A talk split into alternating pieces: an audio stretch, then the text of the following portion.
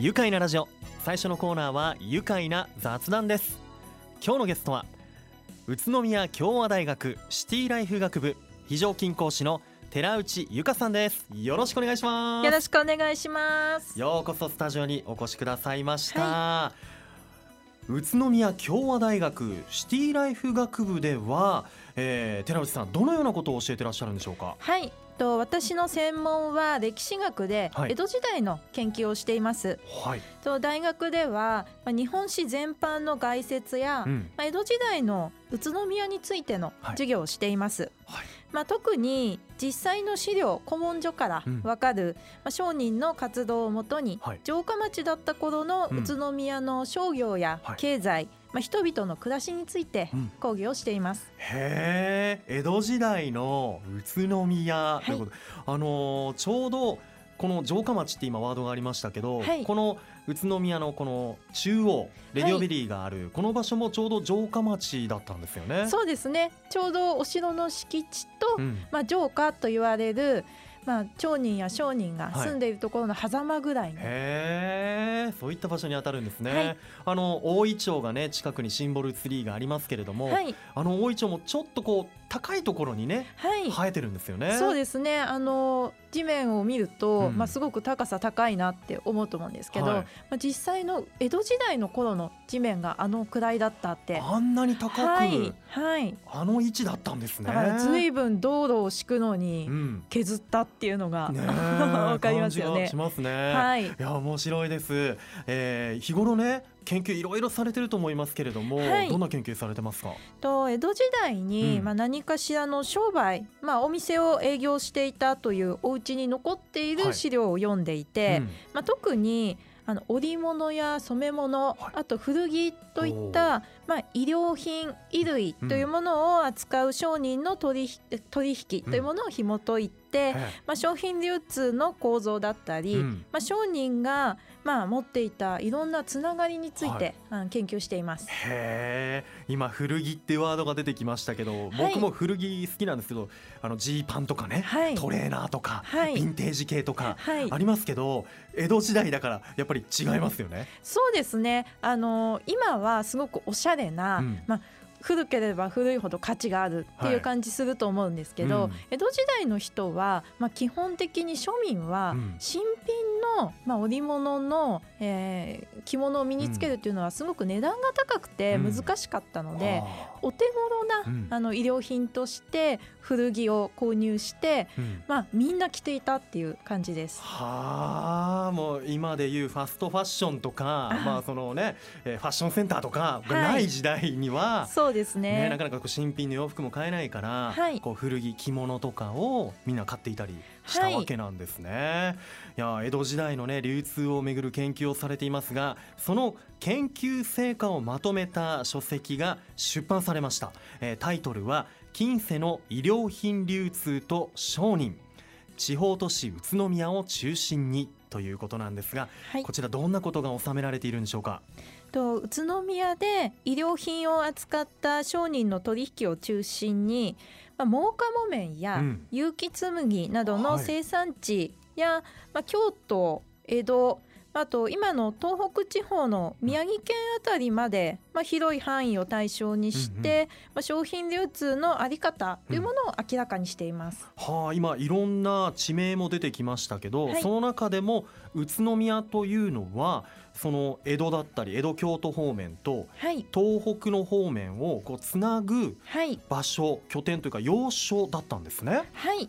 この要所これどうして宇都宮は江戸と東北をつなぐ要所とこう言われていたのでしょうかね？はい、えー、まず江戸というところにはさまざ、まな商品が全国から集まっていて、はい、まあ、商人たちが売買を行う、まあ、大規模な卸売の市場というものが存在していました。うんはい、まあ、宇都宮は江戸から比較的近い距離に、ありますので仕入れがしやすかったというのがまあ、一つ原因、要因としてあります。うん、えー、また真岡木綿や、まあ、結城紬などの、うん、まあ、当時とても人気だったあの織物の生産地にも近かったので、まあ、いろんな商品が揃う、はあ、まあ、地方レベルでの集産地だったというふうに言えるんですね。はい、まあ、そのためまあ、周りの地域だけではなくて、うん、ちょっと遠目の、まあ、欧州東北地方からも多くの商人が、まあ、仕入れに訪れていたということが言えます。なるほど。集産地になっていた宇都宮がね、はい、いや当時の,、まあその仕入れってこっちからまあ、江戸の方まで仕入れに行くわけですけど、はい、どうやって車とかないから。そうですね自分で歩いて？そうですね、はい、あの大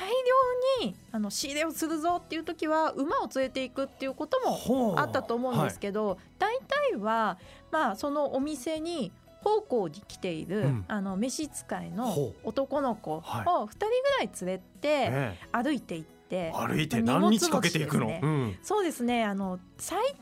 と3日ぐらいで行けるんじゃないかなって思うんですけど、みんなちょっと寄り道したりするので、ね、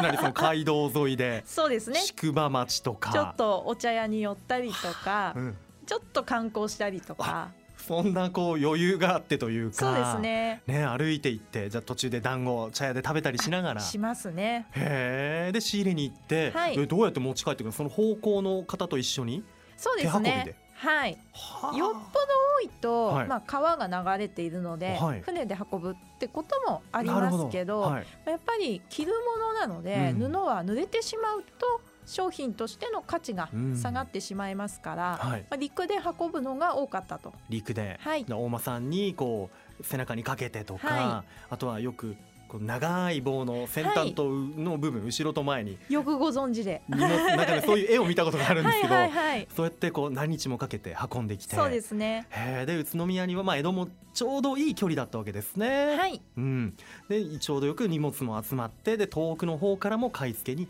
来ると、はい、そんな場所だったんですね。はい、いやこの今回のこの書籍化のきっかけって聞かせてもらえますか？はい。と私は2021年の3月に博士号を取得して、はい、まあ、結構ボリュームのある博士論文だったので、まあ、なるべく早く書籍化したいなというふうに考えて、うん、あの山川出版社という教科書を作っていることで有名な出版社の方で、まあ、若手研究者を対象に山川歴史モノグラフという、まあ、出版事業がありまして、はい、そちらの公募に応募して選出していただきました、うん、選ばれたんですね、はい、ありがたいです。すごいです。山川歴史モノグラフ。あの山川さんのところはもうたくさんのね歴史に関する書籍発表されてますもんね、はい。はい、いやこの制作中に苦労したことなどってありますか？そうですね。と博士論文を書いていた時っていうのが、うん、まあ、2020年で、うん、まあ、緊急事態宣言が繰り返し出ていた時だったので、まあ、大学には一度も行けなくてまあ、東京の大学だったんですけど、うん、まあ、ずっと家で、まあ、自分の部屋で一人黙々と書いているっていう感じだったので、まあ、本当に書き終わるのかなとか、これで合ってんのかなとか、まあ、そういう、あのまあ、ちょっとしたことを聞ける人っていうのが近くにいなかったので、ね、まあ、結構不安でした。うん。それを乗り越えて、はい、えー、本が完成した時のお気持ちいかがでしょう？あ実際に本が出来上がって手元に届いた時っていうのはもうただただほっとしました。まあ、歴史学の若手の研究者が出版するっていうのが今本当に難しい時代なので、はい、まあ、やっと研究者として、うん、あのスタート地点に堂々と立ったって言えるなと思って、うんうん、まあ、あとまあ、私の研究っていうのが、はい、まあ、資料、古文書を、あの見せてくださる方々がいらっしゃるので成立しているんですね。うん、なのでまあ、古文書のまあ、たくさんの所蔵者の方々に、まあ、一つの形として恩返しができたなってほっとしました。なるほど。そうですよね。その古文書をこう、まあ、見せていただいて、まあ、研究にとても役立ったということでね、はい、まあ、今後うちにこんな古文書があるんだけどちょっと寺内さん読んでくれないみたいな方もいるかもしれませんね。はい、はい、あもういつでもあのご連絡ください。あの 文字がよまず読めなかったりしますからね。はいはいはい、崩し字ですね。崩し字ねまあそういった方もぜひ寺内さんにね、はい、依頼なんていうのもねこれからあるかもしれません。さあ周囲の反響いかがでしょうか？と両親も、まあ、大学の指導教官の先生も、うん、まあ、友人たちも、まあ、本当に喜んでくれました、まあ、私が長い時間をかけて、まあ、諦めずにあの続けてきたってことを知ってくれているので、うん、まあ、たくさん褒めてくれて、うん、まあ、特にあの研究の内容というよりは後書きに感動したって言ってくれて、うんはい、後書き、はい、えー、どんなこと書かれてるんだろう？まあ結構初めて出すあの著書なので、うん、まあ、自分の生い立ちとか、はい、なんかどうしてこの歴史学研究を志したかみたいなことをなんかみんな書くんですよ。結構熱い思いを。そうなんですね。周りの人に感謝とか、そういうところであのなんかみんな感動したって言ってくれたので、うん、まあ、この本基本的に後書きだけ読んでもらえれば OK です、はい、後書きを読んでもらえればいい。いやその後書きに書かれているようなことはこの番組、えー、雑談のね後半の方でこう寺内さんの心の内にもね、はい、迫ってみたいと思います、えー、こちら江戸時代の流通をめぐる研究成果をまとめた書籍近世の医療品流通と商人地方都市宇都宮を中心には A5 版372ページにわたって書かれています、えー、6600円です。えー、山川出版社から出版されていますよ、えー、現在楽天ブックスやアマゾンでも販売中です。ぜひあなたも手に取ってみてください。それでは愉快な雑談後半もお話を聞かせていただきます。一旦ブレイクしましょう。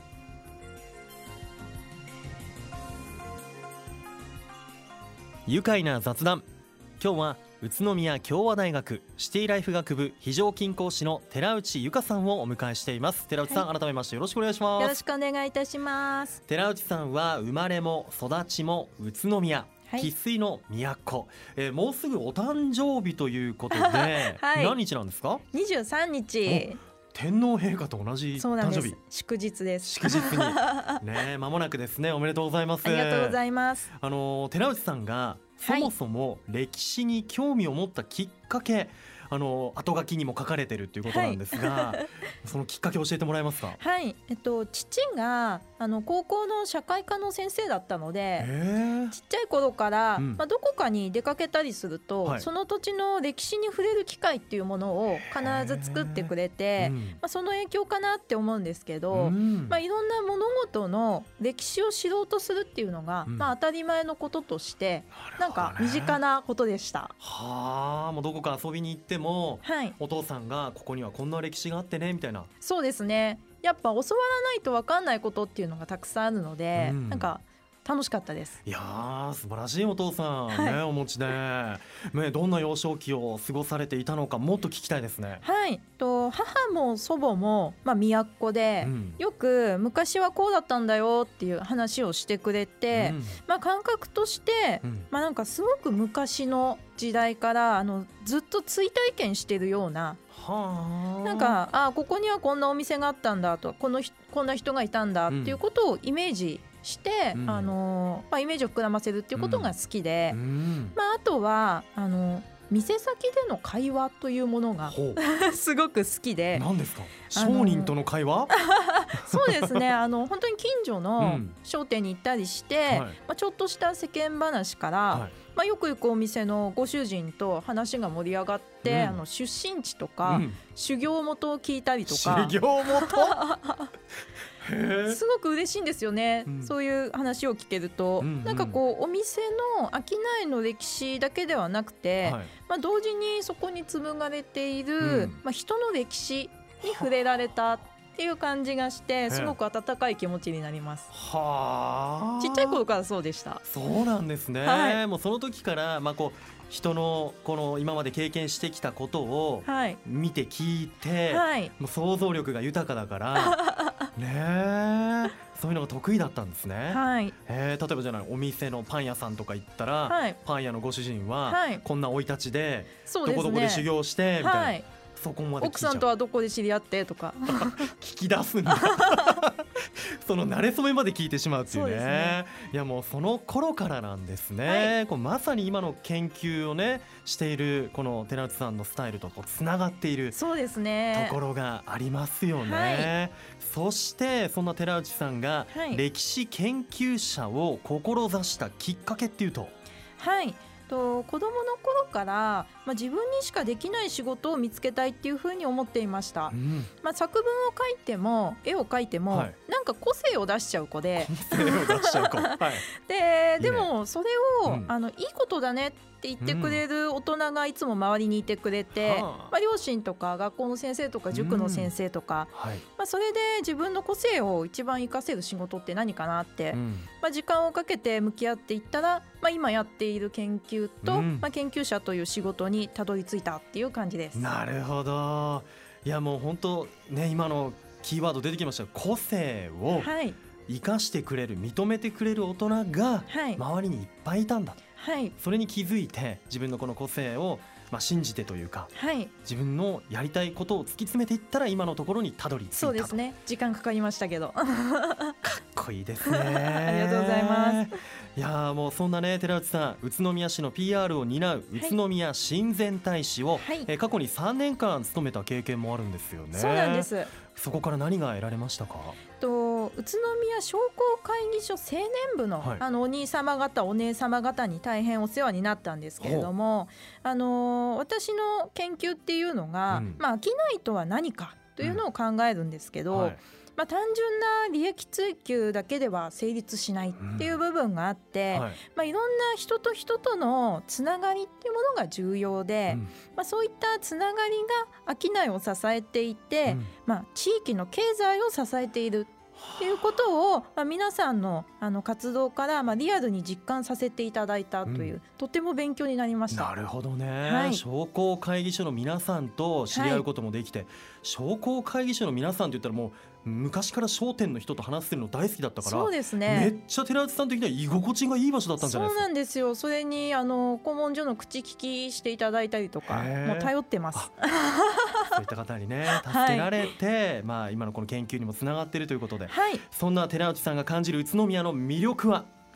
そうですね。知ろうとしないとわからないっていうことかなって思っていて、うん、まあ分かりやすくないところがいいというか、うん、まあこれが魅力ですって街がドヤ顔してこないっていうところが好きで。まあ、なんか自分から求めないとたどり着けない、うん、うん、自分にとっての自分だけの魅力を見つけることができるっていうのがちょっと苦労と向けですね。研究者にはたまらない街っていうところでもありますね。はい、なるほど。いやこの幼少期も過ごしたこう地元宇都宮のこう歴史を調べまとめている時もどんなお気持ちなんでしょうか？はい。と宇都宮ってあの戊辰戦争と太平洋戦争であの中心部が丸焼けになっているので、はい、まあ、資料が少ないっていうことで、うん、まああのちゃんとした研究なんてできないよなんて言われちゃうことも何度もあったので、うん、まあなんとか見返したいっていう気持ちと、うん、まあ、あとはやっぱり私にできるのかなっていう気持ちもあって、まあ、ただあの単純に面白くて、あの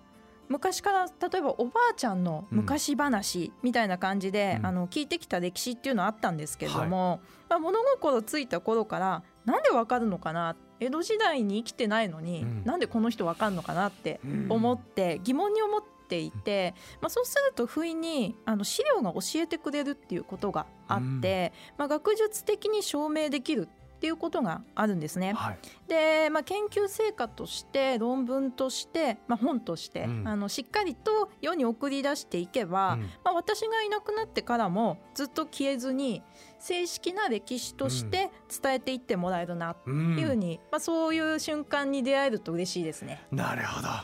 いやもう本当まだねおそらく眠っている古文書あるでしょうから、はい。はい、もう寺内さんのところに集めよう、ね、見て 見てほしい、はいはい。ね、まとめてもらいたいですよね、はい、さあこれから寺内さんが挑戦したいことというと何かありますか？はい。となるべく宇都宮で宇都宮の研究を続けていきたいっていうふうに思っていて、はい、まあ、医療品以外にもいろんな商品を扱う商人が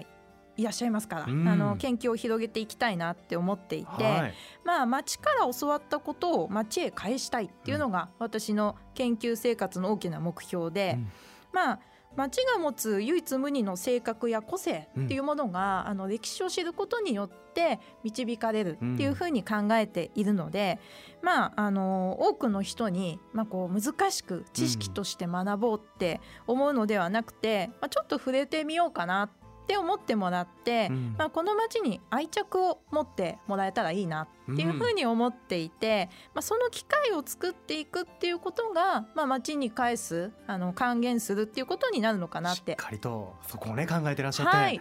いやもう本当ね研究続けていただきたいし、はい。あの今ね衣類医療品、はい、医療医療品以外のものもこういろいろね調べていきたい。商人のルーツとかも、はい、あの言ってたんですけど僕もねちょっとおばあちゃんがずっと美容師をやってたんですけど、はい、宇都宮って美容室がすごく多くある気がしておばあちゃんの時代も髪結いといいますか、美容師さんが多くいたっていうのを聞いたことが、はい、話だけで聞いたことあるんですけど、そういった歴史とかもあの調べてもらえたら嬉しいななんて個人的に。すごく旗小屋がたくさんあったっていうのも関係するんじゃないですかね。女性が働いていて、女性が身なりを整えるなるほど、はい、それでこう今美容室いっぱいある気がするんですよね、はい、宇都宮って、まあ、みんなおしゃれだったっていうだけかもしれ。ません。医療品も集まってた。なんかねまたまた新しいことが分かりましたらぜひ番組で教えてくださいね、はい、寺内さんの江戸時代の流通をめぐる研究成果をまとめた書籍近世の医療品流通と商人